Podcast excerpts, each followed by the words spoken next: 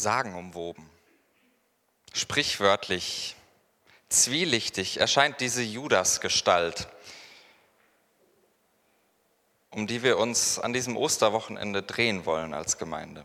Eine Figur, die polarisiert. Um sie ranken sich unzählige Mythen und einen poetischen Mythos fügen wir Ihnen heute hinzu und wagen einen Blick in ihn hinein, in diesen Judas. Da ging einer von den Zwölfen mit Namen Judas Iskariot zu den Hohepriestern und sprach, was wollt ihr mir geben? Ich will ihn euch verraten. Sie boten ihm 30 Silberlinge. Von da an suchte er eine Gelegenheit, dass er ihn ausliefere. Und wenn sie mich sehen? Was, wenn Nächte mich nicht schützen? Blicke anfangen zu richten? Wohin sollte ich dann fliehen? Und wenn sie mich hören, wie ich das noch teile, wie in Rausch und Angst verspiele, wozu sollte ich es ehren? Mir ist es zu unsicher geworden. Irgendetwas stimmt nicht. Der Rabbi dreht durch, sieht es nicht kommen oder will es nicht sehen. Sieht es niemand außer mir? Das nimmt kein gutes Ende. Nett war es, drei Jahre himmelreich als Erdenbürger, viel gelernt, noch mehr gesehen, dem Leben neue Bedeutung abgerungen. Verrückt, was er tat. Verrückt, was er sagte. Attraktiv war es, komplett neu anzufangen. Diese stille Sehnsucht wusste er genau zu bespielen. Also ging ich mit. Vielleicht war es unüberlegt, vielleicht war es das auch wert. Kaum in Silber aufzuwiegen, geschweige denn in Gold. Jetzt das große Schweigen nach dem Reden. Ich glaube, ich habe den Absprung verpasst. Es passte nicht mehr. Tolle Ideen, fantastisches Leben, nur zu radikal. Bleib mal auf dem Teppich, hätte ich am liebsten gesagt. Fahr mal einen Gang runter, Rabbi. Aber im Gegenteil. Kein Wunder. Kein Wunder, dass nach vielen Wundern das eine Wunder in Wunden enden wird. Jerusalem, du großes Finale, ohne Happy End, ohne mich. Und wenn Sie mir glauben, wenn ich alles, was ich liebe, für ein paar Silberstücke gebe, warum sollte ich nicht leben? Und wenn sie mit mir fühlen, wie, sie, wie Verzweiflung mich zerfrisst, mir kaum noch Luft zum Atmen lässt, und wenn sie mit mir fühlen, und wenn sie mit mir fühlen, versteht mich denn keiner? Aber am ersten Tag der ungesäuerten Brote traten die Jünger zu Jesus und sprachen, wo willst du, dass wir dir das Passalam zum Essen bereiten? Er sprach, geht hin in die Stadt zu einem und sprecht zu ihm, der Meister lässt dir sagen, meine Zeit ist nahe. Ich will bei dir das Passalam halten mit meinen Jüngern. Und die Jünger taten, wie ihnen Jesus befohlen hatte, und bereiteten das Passalam. Und am Abend setzte er sich zu Tisch mit den Zwölfen.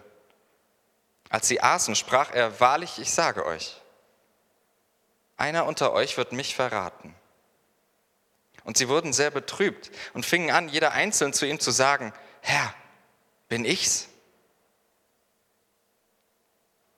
Er antwortete und sprach, der die Hand mit mir in die Schüssel taucht, der wird mich verraten. Der Menschensohn geht zwar dahin, wie von ihm geschrieben steht, doch weh dem Menschen, durch den der Menschensohn verraten wird. Es wäre für diesen Menschen besser, wenn er nie geboren wäre. Da antwortete Judas, der ihn verriet und sprach, bin ich's, Rabbi? Er sprach zu ihm, du sagst es. Zum Essen hat er eingeladen. Ich ahne, dass es das letzte Mal sein wird. Merkwürdige Stimmung im Raum. Jerusalem, du großes Finale. Aber was redet er da? Einer von uns? Wie kommt er darauf? Er hat uns doch selbst ausgesucht. Aus unseren Reihen nun sollte der kommen, mit dem sein Ende eingeläutet wird. Das kann ich nicht glauben. Wir glaubten doch an ihn. Wir alle sind ihm bedingungslos gefolgt, haben alles aufgegeben. Warum sollte einer von uns jetzt ihn aufgeben, wo wir außer ihm doch nichts mehr haben? Nein, Petrus, ich weiß nicht, wen er meint. Andreas vielleicht? Thomas? Kann ich mir nicht vorstellen.